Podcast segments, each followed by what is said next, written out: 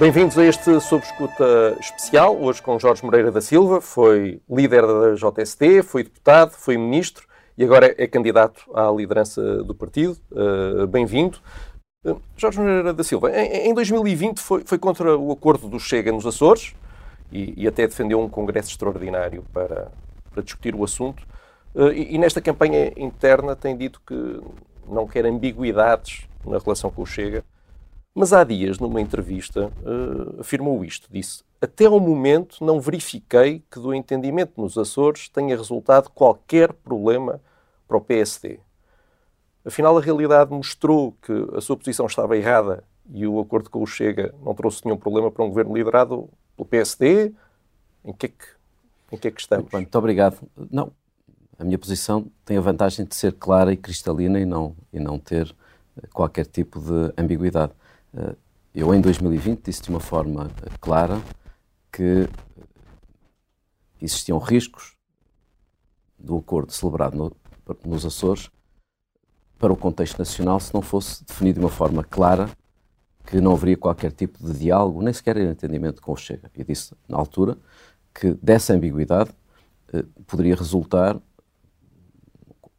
desde logo, um problema de princípio, mas também depois um problema de natureza tática e estratégica no plano dos princípios, porque o PSD estava uh, a admitir uh, algum tipo de diálogo com um partido que não correspondia, no plano dos valores e dos princípios, uh, à chave de leitura que nós considerávamos aceitável. Mas nos Açores acha bem? E, Achava, acharia bem? Não, eu na altura discordei do acordo nos Açores. Eu não, eu não, eu não sou como feijão fradinho com duas caras. Eu discordei, eu discordei do acordo nos Açores e disse-o de uma forma clara. Mas agora reconhece que não houve nenhum problema. Se não me deixa responder, o que na altura também disse é que o partido tendo autonomia nos atores, porque tem, o partido tem autonomia para decidir sobre entendimentos natureza, uh, acordo parlamentar ou de coligação nos Açores como na Madeira. O partido tem autonomia para o fazer.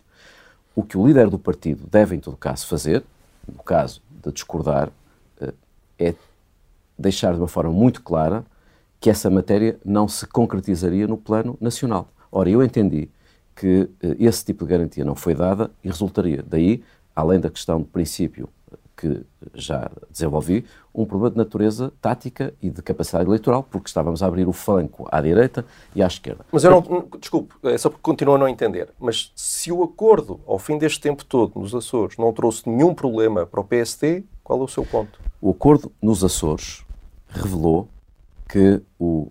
Não é o acordo nos Açores a liderança do Jamal Bolieiro no governo dos Açores revelou uma grande capacidade de transformação e de gestão, tem sido um notável presidente do governo regional. E os únicos problemas que têm surgido de instabilidade resultam precisamente de um deputado do Chega. Portanto, aquilo mas, que eu quero... mas, mas, problemas de estabilidade eh, há sempre. O senhor fez parte de um partido onde houve um problema de estabilidade com o parceiro da altura, que era o CDS. Aqui o ponto é... Não está a querer comparar o Chega com o CDS, presumo. Estou, estou a falar de, de, da questão da instabilidade.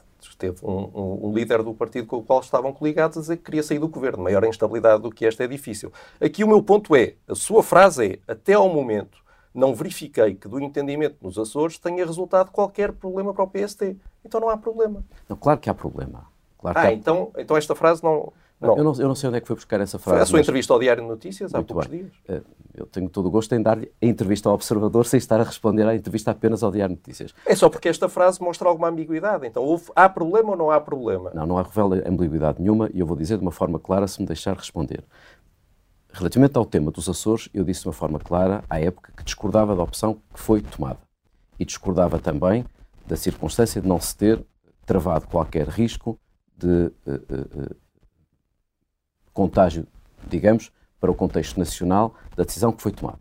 Aqui chegados, a pergunta que me faz é se hoje há um problema nos Açores. Eu digo-lhe que não há um problema nos Açores, na medida em que o Presidente do Governo Regional tem liderado e governado bem, e os únicos problemas que surgem, os únicos problemas que surgem, e eu tenho dito isso em várias entrevistas, são sempre resultantes uh, uh, do condicionamento ou da chantagem que um deputado do Chega coloca sobre o governo. Portanto, eu espero que o PSD não volte a precisar, de modo algum, eh, do Chega para poder governar de uma forma estável nos Açores. Eu acredito mesmo que aquilo que tem acontecido nos últimos tempos provam a importância eh, do PSD nos Açores ter maioria absoluta. Mas então é possível um bom líder do PSD governar bem tendo o apoio do Chega.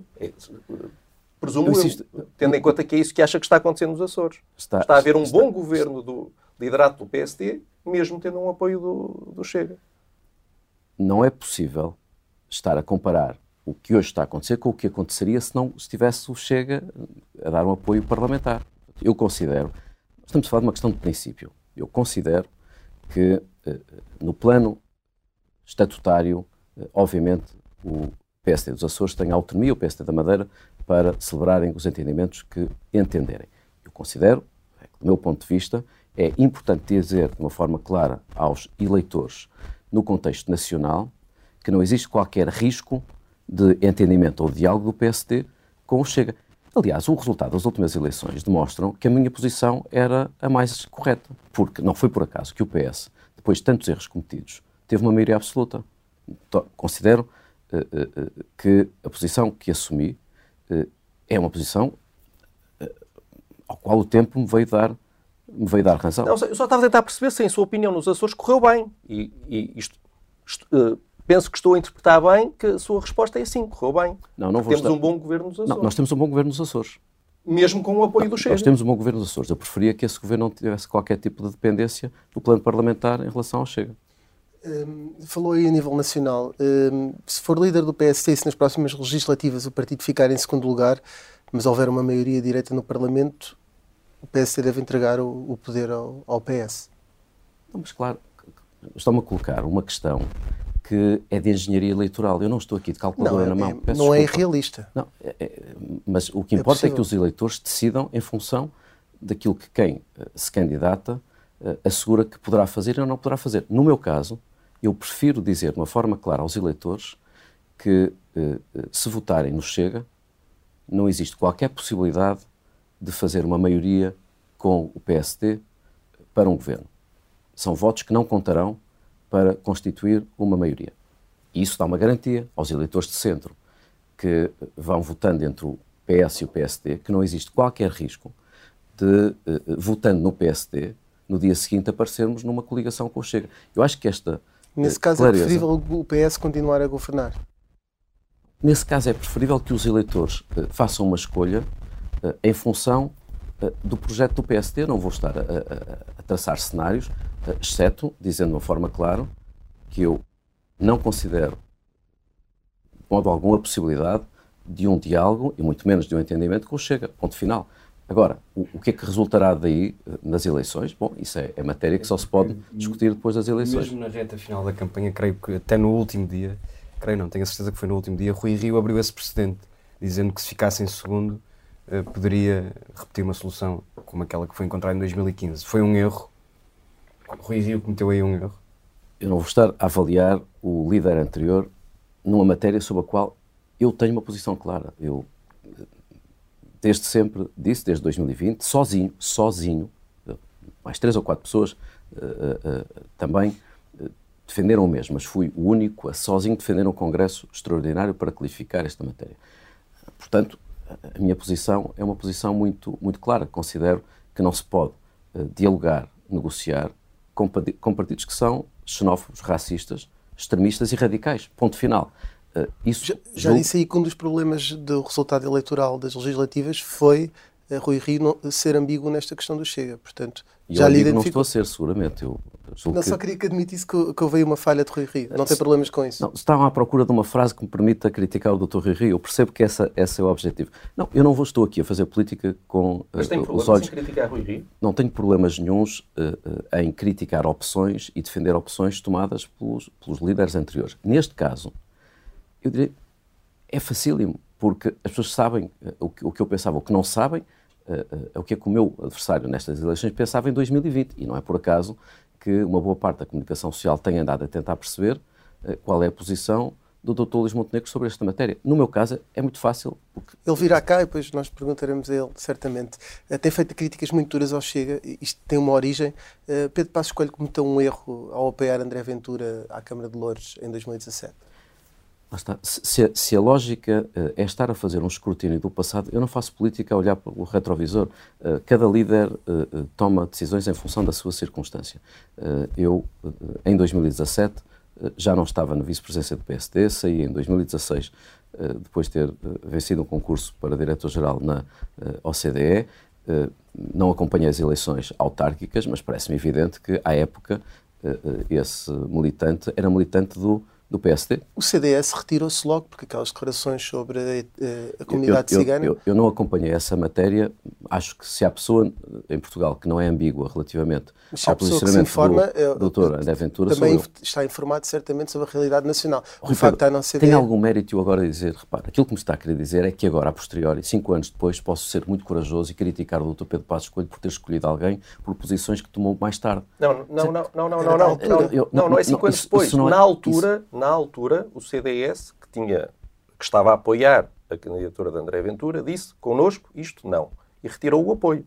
Pedro Passos Coelho não o fez. Estamos a tentar eu, eu, se fosse, se eu, se fosse, eu, se fosse coordenador autárquico, por Maria de Vazão, razão, como vê, é evidente que não teria apoiado um candidato que tivesse aquelas posições. Agora, eu não sei se ele tinha essas posições, não estava cá, mas se, se fosse evidente que tinha essas posições, que aliás se acabaram por revelar mais tarde em termos públicos, é evidente que não poderia apoiar essa candidatura. Já, já falou do, do, seu adversário nesta corrida eleitoral. Um, recentemente, numa entrevista à sábado, disse que o seu adversário, portanto Luís Montenegro, tomou posições que o colocaram numa enorme tensão face à última liderança, portanto criticou Luís Montenegro por ter sido sempre um, um opositor de, do Rui Rio. Queria recordar algumas das suas posições também nessa altura. Em 2019, depois das eleições europeias, escreveu um artigo de opinião, muito violento, aliás, no Expresso, a defender que Rui Rio se devia demitir antes das legislativas. Eu estou a citar: não sei o que é pior, ter tido um resultado desastroso, o pior da nossa história, ou não ter percebido as razões para que tal tivesse acontecido. Isto foi em 2019, depois das europeias, antes das legislativas. Isto não o colocou, usando palavras suas, numa situação de enorme tensão face ao líder em funções? Uma enorme diferença entre expressar de uma forma clara e até contundente uh, divergências uh, em matéria de opinião e de uh, opções estratégicas, e eu fiz isso duas ou três vezes.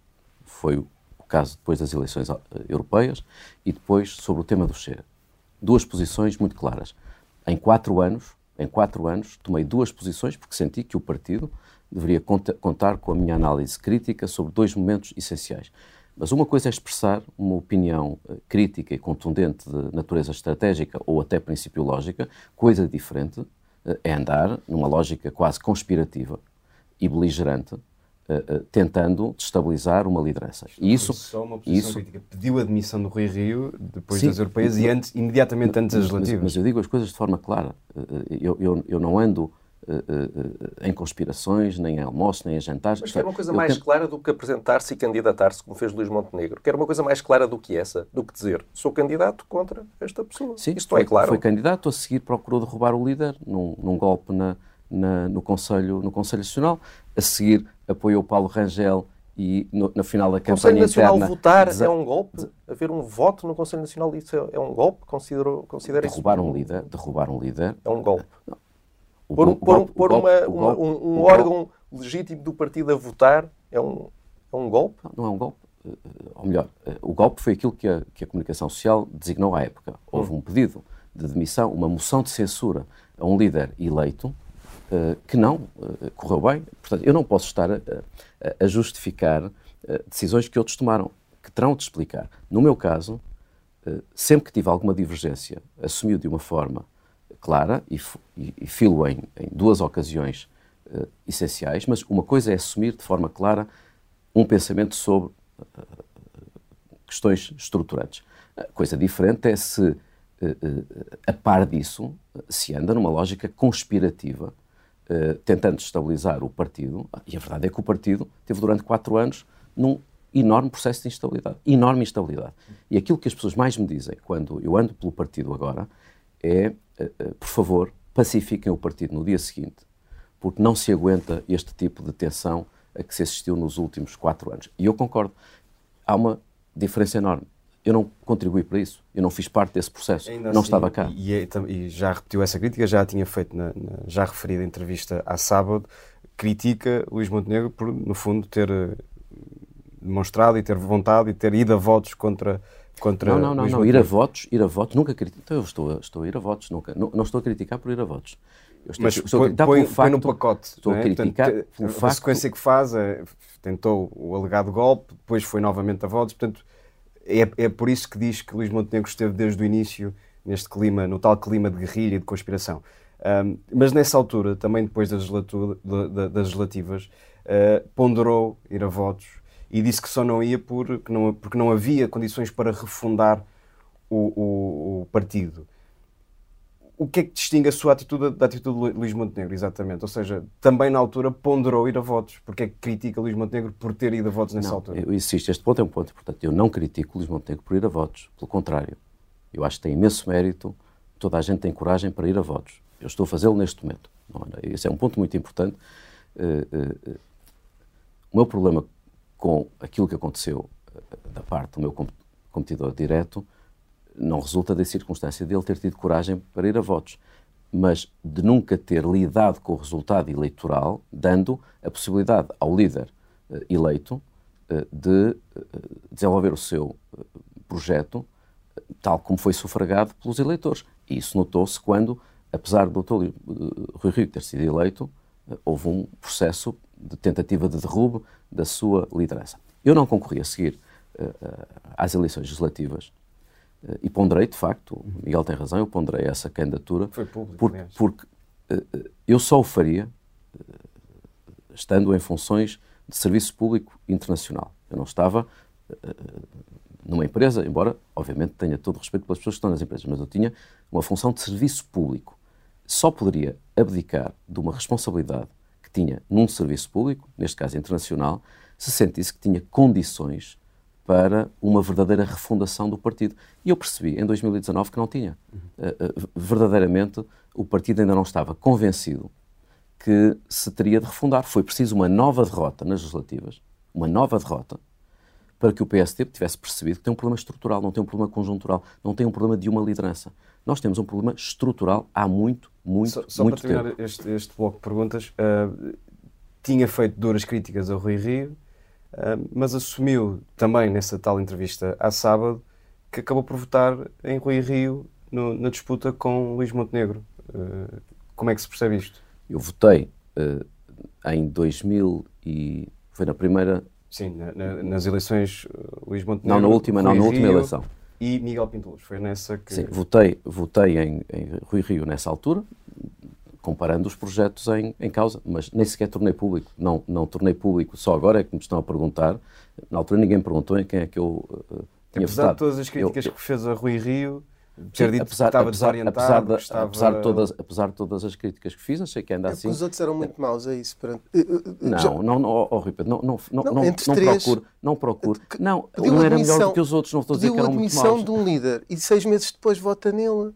É porque os outros dois não lhe enchiam as medidas. Não, exatamente. Os outros, os outros Pronto, dois candidatos eram... considerei que o, que o Dr. Rui Rio, apesar de tudo, tinha uh, mais condições para ser Primeiro-Ministro. Para mim, a escolha de um Presidente do PSD, o critério essencial para a escolha uh, de um Presidente do PSD é uh, a capacidade para ser Primeiro-Ministro. E considerei que, perante as três opções em causa, que aquele que tinha mais condições para ser Primeiro-Ministro de acordo com o seu perfil, com a sua experiência, eh, era o Dr. Rui Rio. E, portanto, isso não tem nenhum de, mérito em relação aos outros candidatos. Eu tenho, aliás, eh, um grande apreço, quer pelo Luís Montenegro, quer pelo Miguel Pinto Luz, eh, que são políticos talentosos, com quem nunca, aliás, tive qualquer problema. Tivemos, aliás, sempre uma grande convergência. Considerei, é que na comparação que se tinha de fazer, que o Dr. Rui Rio tinha mais condições para ser visto como um potencial candidato Viu que ele se demitisse. Ele ficou em segundo nas eleições, a uma distância considerável uh, de António Costa.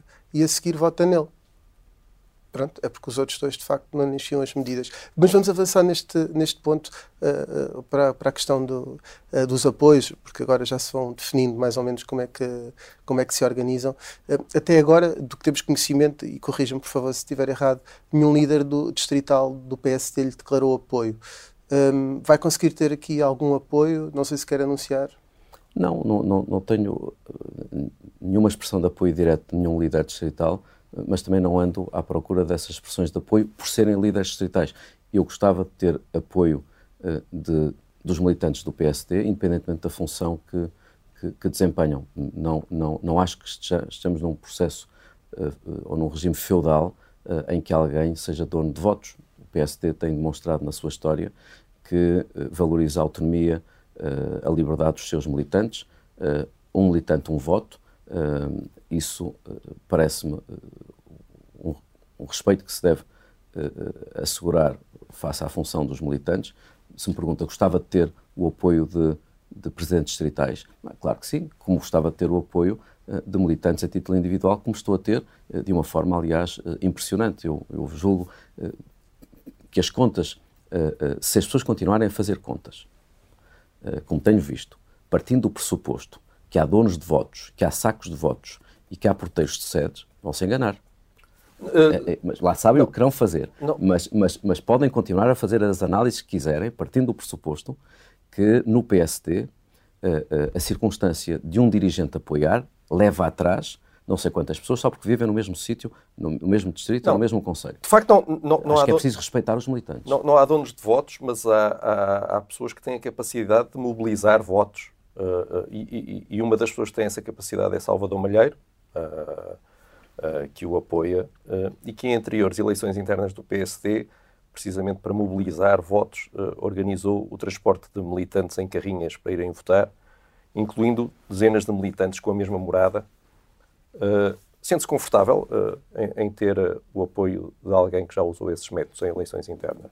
Que eu saiba, não tenho o apoio público do, do engenheiro Salvador Malheiro. Se calhar público sou, não, sou, mas sabe sou que tem o apoio. Sou amigo dele há muitos anos, do Agência Salvador Malheiro, eh, trabalhamos juntos na minha plataforma, na plataforma para o crescimento sustentável e também no gabinete de estudos eh, do Luís Marques Mendes, tem sido uma autarca eh, notável e, e gostava, obviamente, de poder contar com, com o seu apoio, embora ele tenha dito publicamente que não tornaria público apoio a qualquer. Mas consegue garantir que, tendo esse apoio, que Salvador Malheiro não irá usar nenhum destes métodos de cacicagem para conseguir votos a seu favor? Tem surgido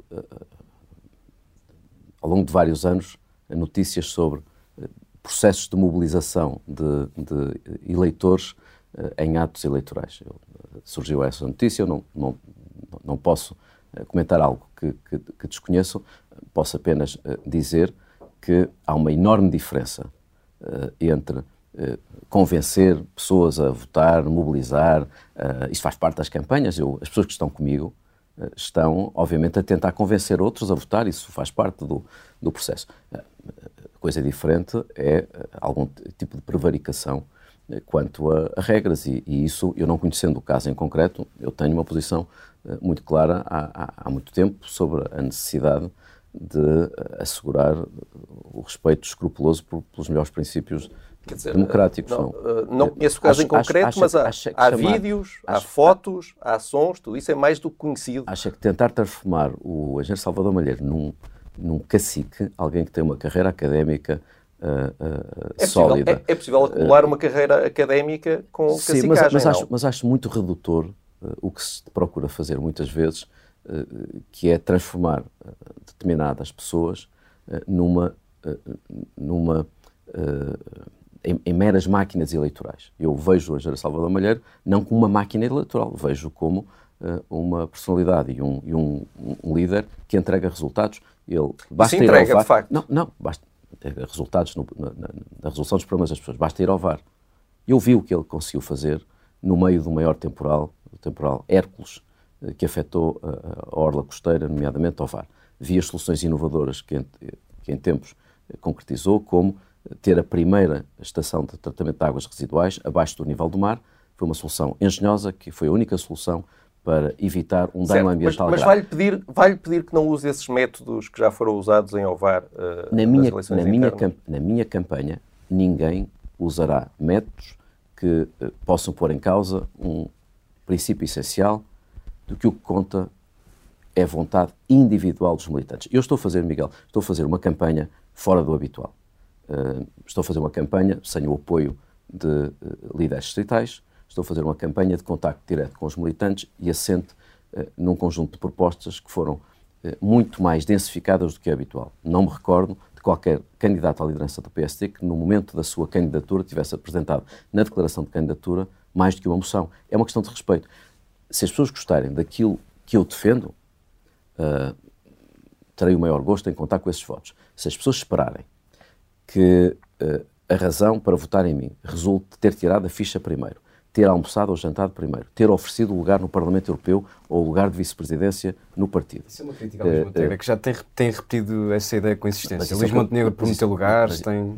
O que me tem sido uh, dito nos contactos que vou tendo com as estruturas uh, é basicamente o, o seguinte, bem, nós já nos comprometemos há quatro ou cinco meses, já jantamos, já almoçamos, já houve um telefonema, isto é, há uma, há um, há uma lógica de precedência que, se for essa a lógica, é evidente que eu cheguei mais tarde do que o meu concorrente direto. O que eu espero é que o PSD eh, não pense que é possível fazer isto em duas fases. Escolher agora um líder eh, para fazer a oposição e daqui a dois anos escolher um candidato a primeiro-ministro. Porque daqui a dois anos é tarde demais e eu espero que os militantes votem em função da avaliação que fazem individual, independentemente, independentemente dos apoios que a Distrital A ou a Conselhia B Sim, possam Temos que avançar, conferir. da Silva. Só, só, para também ficar claro, trans, o transporte de militantes em, em massa em carrinhas é, acha que é um método aceitável ou não? Não, não eu discordo. Okay. Eu discordo. Então não, discordo, discordo, em qualquer parte do Pronto, país. Sim, mas sim. querem falar de mais casos ou querem falar só do caso do Ovar? É que, é, é, eu penso que, Tem algo para, no, para nos sugerir? Não, há, durante anos, durante anos aparece eh, pela comunicação social, eh, fora por vários, várias notícias, eh, processos eleitorais em vários partidos que não enobrecem a política e, portanto, eh, eu estou aqui para fazer política de forma diferente. A refundação do partido, a refundação do partido passa também uh, por, por exemplo, por ter um, um, código de conduta e de ética aplicado a todos os militantes. Para mim, a ética é mais do que a lei. Se for eleito líder do PSD uh, e perder as europeias, isto voltando aqui um bocadinho atrás, demite-se no dia seguinte. Há um princípio básico quando uma pessoa se candidata a uma função que é estar preparado para todos os cenários, eh, para vencer e para perder. Eh, mas nunca se deve cenarizar eh, o que se deve admitir no caso de perder por uma razão, porque eu não me quero desviar do essencial. Eu acredito que posso e que irei vencer estas eleições internas no PSD, e acredito que o PSD não pode deixar de vencer as eleições europeias. Falamos então da, da revisão constitucional, uh, que entretanto uh, se tornou tema também no PSD. A proposta de, de Rui Rio, uh, que Rui Rio, aliás, quer apresentar ao partido a menos de um mês das eleições internas, altera 127 dos 296 artigos da, da Constituição elimina mais de 30 artigos e reorganiza capítulos inteiros. Disse que Rui Rio tem toda a legitimidade para, para fazer isto neste momento, mas acredita nisso mesmo? Faria isso se estivesse no lugar de Rui Rio? Ou só o diz para, de alguma forma, não antagonizar o líder em funções, nem os apoiantes de Rui Rio? deixa colocar as coisas em dois planos. Uma transformação um, desta natureza um, parece-lhe lógica a esta altura do campeonato? Colocar as coisas em dois planos. Eu nunca me pronunciei sobre uh, a revisão constitucional, pronunciei-me sobre a revisão do sistema eleitoral. Eu não conheço a proposta do PSD sobre a revisão constitucional.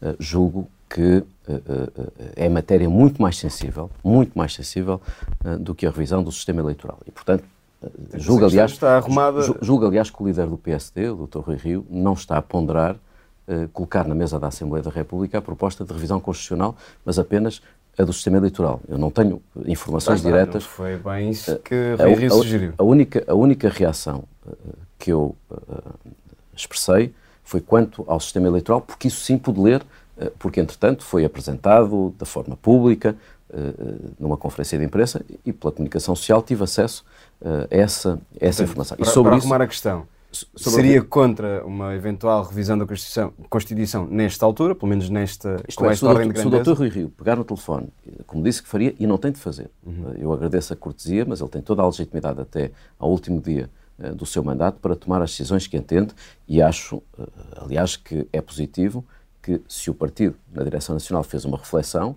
possa transmiti-la aos deputados para nada ficar pendente. Portanto, do ponto de vista formal, ponto de vista formal, uh, o Dr. Rui Rio nem sequer precisava de me contactar, porque tem toda a legitimidade para fazer o que entende até ao último dia. No plano do sistema eleitoral, eu até acho positivo, Portanto, eu aqui vou mais longe do que a mera questão de legitimidade. Quanto à revisão constitucional, quanto à revisão constitucional, eu não só não conheço a proposta do PSD, como considero matéria tão abrangente e tão sensível que manifestamente não há condições para neste e em momento relação ao sistema eleitoral, quanto, quanto ao sistema eleitoral. Com que aspecto você concorda? concorda? Quanto, quanto a, concorda com a redução do número de deputados? Quanto à reforma do sistema eleitoral, eu defendo que se deve ir ainda mais longe do que aquilo que aparentemente o líder do PST apresentou aos deputados. Defendo, como sabe, há muito tempo, que a reforma do sistema político envolve a reforma do sistema eleitoral, mas deve envolver também a introdução de outros mecanismos, por exemplo, de avaliação custo-benefício das políticas públicas, de reforço das instituições intermédias, eh, de eh, eh, alargamento do voto em movimento, do voto antecipado, a introdução gradual do voto eletrónico, o reforço de mecanismos de democracia mais direta, como o orçamento participativo e os referendos locais. Portanto, como vê, defendo Falou mais... De tudo, menos da questão da redução do indo, indo à questão do sistema eleitoral. Uhum a minha visão sobre a reforma do sistema eleitoral não é exatamente aquela que o PSD agora apresentou. Uhum.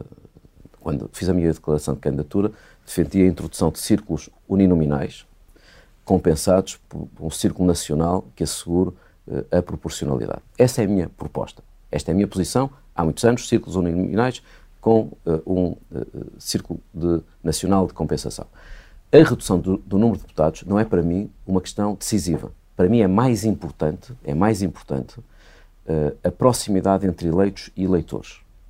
E as contas que estão feitas dizem que essa proximidade pode ser assegurada com um número inferior a 230. Mas, mas se me perguntar qual é para mim o critério mais importante, não é o número de deputados. Para mim o critério mais importante é a qualidade da democracia uh, e é a proximidade entre eleito e eleitor. Portanto, mas isso, tendencialmente concorda ou discorda? Tend, tendencialmente concordo. Tendencialmente concordo, desde, desde, que não ponha em causa, desde que não ponha em causa, imagine, tudo depende da solução concreta. Nós podemos ter soluções uh, com uh, uh, menos deputados que ponham em causa o nível de representatividade dos cidadãos e a proximidade entre eleito e eleitor, porque se nós estamos a avançar para círculos uninominais e cortamos o número de deputados, podemos estar a limitar a capacidade de representação eh, dos, eh, dos cidadãos.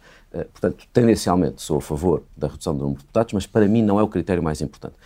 O Dr. Rui Rio, pelo que percebi, propôs não círculos uninominais, mas uma fragmentação dos grandes círculos em círculos mais pequenos. Julgo que vai na boa direção, eu iria mais longe, e se for líder do PSD, aproveitarei essa proposta para ir mais longe. Portanto, o que é que eu considero? Considero que a proposta que foi feita vai na direção certa, eh, até porque na proposta que foi feita, pelo que percebi, admite-se eh, avançar para círculos uninominais. Portanto, percebi que é uma proposta de natureza progressiva e gradual, que começa com círculos mais pequenos, mas admite círculos uninominais. Porquê é que me parece importante que o Dr. Rui Rio tenha, feito, tenha avançado com esta proposta? Porque o maior embaraço que é criado não é a mim, é o Dr. Luís Montenegro. O maior embaraço que é criado é o Partido Socialista, que continua a arrastar os pés e não ter nenhuma proposta para a reforma do sistema eleitoral. O mérito eh, de não se ter deixado isto a meio eh, eh, é agora ser impossível, impossível, que não se faça um debate sobre a reforma do sistema eleitoral finalmente em Portugal. Se a proposta do Dr. Rui Rio é a minha, não é. Se eu vou aderir a essa proposta se for eleito, não necessariamente a tudo o que foi proposto, mas é uma boa base para agora, em função do resultado das eleições internas, podermos uh, evoluir. Uh, Quanto à, à, revisão constitucional, é completamente diferente. Eu não conheço o, o projeto uh, e considero uma matéria muito mais sensível e que envolve uma discussão muito mais longa. Um, um, um, dos temas que tem tomado conta do debate político tem sido a inflação. Se fosse Primeiro-Ministro, neste momento, aumentava salários e pensões acima da inflação? Qual seria a sua posição? Nós estamos perante um, uma mistificação e um fingimento, este Orçamento de Estado demonstra que a conversa das contas certas é uma falácia. Uh, acho uh, uh, inaceitável e de uma enorme injustiça que no momento em que já se percebe que a inflação tem uma natureza que vai além da conjuntura e tem uma dimensão que vai seguramente além do que foi projetado no Orçamento de Estado, que o governo do Partido Socialista seja, em termos práticos, a, a tirar poder de compra aos funcionários públicos, e aos pensionistas. E, portanto, obviamente, se fosse presidente do PSD e se fosse primeiro-ministro, não apresentaria um orçamento que mentisse aos portugueses. Eu acho, aliás, chocante do ponto de vista democrático, que se faça um orçamento de Estado que se sabe, que se sabe. Mas, portanto, que, aumentaria. Aumentaria. Uma rede de creches gratuitas para todos é algo que seria favorável?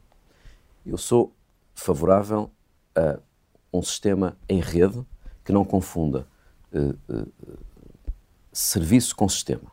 E, portanto, eu defendo que o Estado tem de assegurar, o Estado tem de assegurar a universalidade de acesso a serviços de qualidade, de excelência, independentemente das condições de origem. Seja público ou privado, Exatamente. o que lhe pergunto é se, eu percebo, percebo essa ideia, seja público ou privado, mas o que lhe pergunto é se de facto devia ser gratuito para todos, ou seja, o Estado assegurar que todo, nenhuma criança pagava nada. Eu, eu considero que tal como hoje temos na escola pública, eh, a partir do ensino básico gratuito, considero que o pré-escolar deve ser gratuito, porque todos nós sabemos, hoje, todos nós sabemos que quem tem filhos e quem não tem, sabe perfeitamente que uh, a igualdade de oportunidades joga-se cada vez mais cedo. Mas mesmo que, mesmo que essas creches sejam, uma parte seja assegurada pelo privado, deve ser gratuito. Exatamente. Tenham as pessoas uh, dinheiro para pagar ou não. Quer dizer, sem nenhum tipo de. Tal como acontece na escola pública. As pessoas não são obrigadas a ir para uma determinada uh, creche ou para uma determinada escola. Eu acho é que uh, o, Estado, o Estado tem a obrigação de assegurar a provisão de serviços públicos mas. Dizer, mas também é gratuito as escolas porque o ensino é obrigatório, não é? Aqui a ida para as creches não é obrigatório. Uma boa questão. Porquê é que, é? Porquê é que o pré-escolar não Passaria é obrigatório? a ser? Porquê é que o pré-escolar não é obrigatório? Eu defendo uh, progressivamente que... que passa a ser.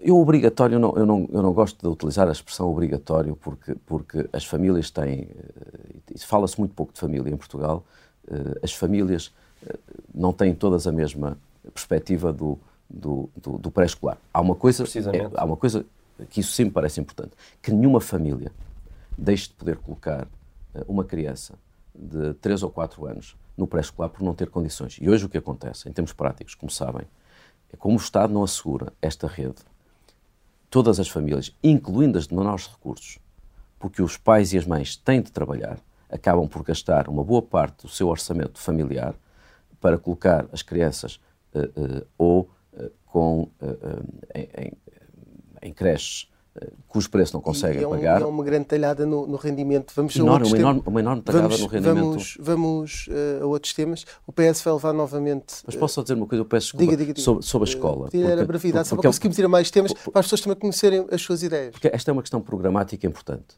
Uh, os serviços públicos, a escola e a reforma do Estado que eu defendo. O Rui Pedro perguntou-me sobre as creches, mas eu posso dizer mais em geral sobre a escola, que nós temos de começar a pensar numa lógica de sistema e não de serviço e centrar as coisas na família, no aluno, no utente e não no Estado. Nós temos uma lógica ideológica em que o Estado deve poder fazer tudo, independentemente uh, das escolhas que nós individualmente queremos fazer. E nós estamos a pagar um preço uh, uh, orçamental e, pior do que isso, uma ineficiência nos, nos, nos serviços e maus resultados no sistema educativo e nas prestações de cuidados de saúde por essa rigidez ideológica. Eu defendo que eh, eh, a universalidade de acesso, eh, que o financiamento não se confunda com a prestação do serviço e com a provisão do serviço. Temos cada vez mais assegurar que temos uma rede certo. com público e privado, com concorrência dentro do público e entre o público e o privado, isso, que o financiamento... Isso, isso está claro. Deixa-me só, por ainda, ainda dentro da questão do ensino e porque falou da importância, dar mais importância às famílias, até onde é que deve vir o papel das famílias? Por exemplo, muito polémica disciplina de cidadania. Acha que deve ser obrigatória ou não? Deve continuar a ser obrigatória ou não? Eu julgo que as famílias devem poder ter aqui uma, uma escolha que hoje não têm, uh, para poderem escolher a escola onde colocar as crianças. Hoje, o Miguel, imagino, tem a possibilidade de escolher a escola do, do seu filho, a sua filha. Em termos práticos, só tem se for para o privado. Não há qualquer tipo de liberdade de escolha dentro do público. Em termos práticos, o que é que estamos certo, a dizer? Mas o currículo das escolas públicas, era, era, que, era aí que eu, era, deve ser era aí que eu ia, Só estou a tentar acelerar. Eu é aí que eu ia chegar. Quando se vai para o privado, há mais margem de manobra do ponto de vista uh, da escolha dos professores, das escolhas dos funcionários e até uh, uh, do currículo. Eu defendo que as escolas tenham mais autonomia, pública ou privada, escolas públicas ou privadas, no currículo, nos projetos educativos, na escolha dos professores, na escolha dos funcionários, no método de avaliação. E isso, portanto, permite que uma família que uh, está mais alinhada com um determinado projeto educativo possa colocar a criança naquela escola e se não gostar, por exemplo, de uma determinada componente da, da, disciplina, da disciplina vai e houver uma ao lado que não tem. Precisamente. Os pais devem ter essa, essa escolha e o aluno deve ter essa escolha de não ir para a disciplina eu, de cidadania. Eu, eu, eu defendo uma maior liberdade de escolha que não nos empurre para a dicotomia público e privado. E hoje, lamento, a liberdade de escolha só existe para quem consegue pôr filhos no privado. E eu acho que quem não consegue pôr filhos no privado deve ter também liberdade de escolha do projeto educativo uh, da escola que uh, mais se adequa ao projeto educativo. Pareceu-me que não era propriamente contra cheques de ensino, cheque de dentistas, contratualização fora, mesmo na saúde, fora, etc. Pareceu-me que, que não era contra nada disso, desde que a prestação do serviço fosse garantida corrija-me só se estiver errado, temos pouco tempo. Eu, eu, eu, defendo que se deve distinguir financiamento de prestação. Considero que o financiamento deve ser assegurado pelo Estado, a prestação do serviço pode ser assegurada pelo Estado, pelo setor social ou pelo setor privado. E acho que a escolha tem de ser assegurada pelo cidadão, pelas famílias, pelo utente. Isto é, para mim, como utente, deve ser indiferente onde vou. O Estado tem de assegurar serviços universais de qualidade. Vista... Os prestadores têm de concorrer ideológico si. está perfeitamente uh, percebido. O PS vai levar novamente uh, mais um assunto, mais um tema, uh, ao Parlamento a lei da eutanásia. como é que votaria se fosse votado? Eu defendo o referendo. Acho que matérias como esta não podem ser votadas senão em referendo. tenho um historial nesta matéria. Desde o tempo em que era líder da JST, bati-me por todos os referendos, pela realização de todos os referendos, regionalização do aborto e também de eutanásia. Se for líder do PSD, bater-me-ei para que esta matéria não seja legislada uh, no Parlamento. Se eu tivesse que votar, porque não vou fugir à questão, se eu tivesse que votar, é evidente que eu preferia votar em referendo, mas se fosse obrigado a votar, se fosse certo, votado, isso. eu votaria contra. Votaria contra uh, porque não, está, não estou ainda seguro que as boas intenções que a lei prevê não possam ser utilizadas de uma forma que banalize a tal teoria essa... da rampa deslizante. Eu, eu, acho que nós temos que nos concentrar uh, em assegurar qualidade de vida até ao fim, que o Estado tem a obrigação de investir tudo o que pode em cuidados paliativos e na qualidade de vida até ao fim da vida. essa é a prioridade. Não considero que a decisão sobre a eutanásia seja uma prioridade. acho que em que é uma caso... prioridade para si é uma reforma do sistema fiscal. Isto, para ir a outro tema, estamos mesmo na reta final. Um, se só pudesse descer, o que, ou o que é que priorizava entre a descida do IRC e a do IRS? Descia o IRS, uh, uh, embora, uh, dizendo de uma forma mais abrangente. A conversa em Portugal sobre impostos é tão preguiçosa como aquela que nós temos quando nos colocamos na balança ao sábado para percebermos se o peso aumentou ou, ou diminuiu. O problema não é saber se o peso, se a carga fiscal uh, uh, é apenas alta ou baixa. É a massa gorda e a massa muscular. Nós temos uma carga fiscal que penaliza demasiado as empresas e as famílias. Penalizamos uma coisa que é boa, que é a produção de riqueza e, uh, e o trabalho, e penalizamos a menos, eventualmente, coisas que são más, como a poluição. O que é que eu defendo em termos práticos, Rui Pedro? Defendo que nós não devemos esperar pelo momento em que não tenhamos dívida para baixar impostos. Isto não pode ser sequencial. Nós temos de usar o superávit orçamental para uma parte abater à dívida, outra parte reduzir a carga fiscal e dentro dessa descida da carga fiscal, está uma, uma descida global da carga fiscal que hoje é 38,5% do PIB, que atingiu o recorde em 2021, dentro dessa descida também defendo uma reconfiguração em que se deixa de forma acentuada o IRC e o IRS e que possa ser compensada por algum agravamento dos impostos sobre a poluição, onde aí sim as pessoas têm alguma liberdade de escolha. Mas defendo mais, defendo uma simplificação do sistema fiscal e defendo uma coisa que, eh, eh, eh, para as empresas, é evidente, que o sistema fiscal incentiva o reinvestimento de lucros. O que está a acontecer é que as pessoas chegam, quem é empresário, chega ao final do ano e não tem nenhum incentivo para reinvestir os lucros. do ponto de vista fiscal, não compensa. Ora, nós temos que criar condições para que se alguém teve um rendimento, deu lucro, se a empresa deu lucro, possa reinvestir e não acabe por ser penalizado por causa disso foi responsável por introdução dessa, dessa taxa de carbono, um, defende que esta taxa uh, deva continuar a aumentar gradualmente, mesmo perante este nível de preço dos combustíveis que estamos a assistir por causa ou em virtude ou em consequência da guerra da Ucrânia? Eu considero uh, uh, inaceitável aquilo que o governo tem feito com esse tema.